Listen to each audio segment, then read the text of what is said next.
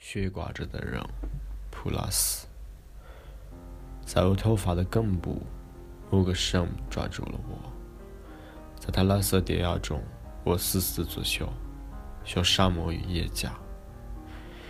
黑夜噼啪地削出视线，像奇异的眼尖，国土白日的世界在无垠的凹处，秃鹫似的野蕨把我钉在这棵树中。如果他是我，他会像我一样做。一九六零年六月，我经常想象一种不知所用的事，一种因为完全抛弃了目的，意义系统彻底紊乱，只留下语言想象的事。在这样的事里，句子因为失去意义而最有力地表达了感受，语言也不再只代事物的符号。而就是事物本身，这是一种还没有人写出的诗。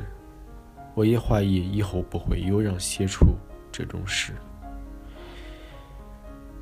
但我相信，这种几乎不可实现的事，是一个诗歌的绝对形象，是现代诗歌最重要的发展方向之一。我这么说，是因为我在普拉斯那里看到了诗歌的雏形，且都是流动的经验。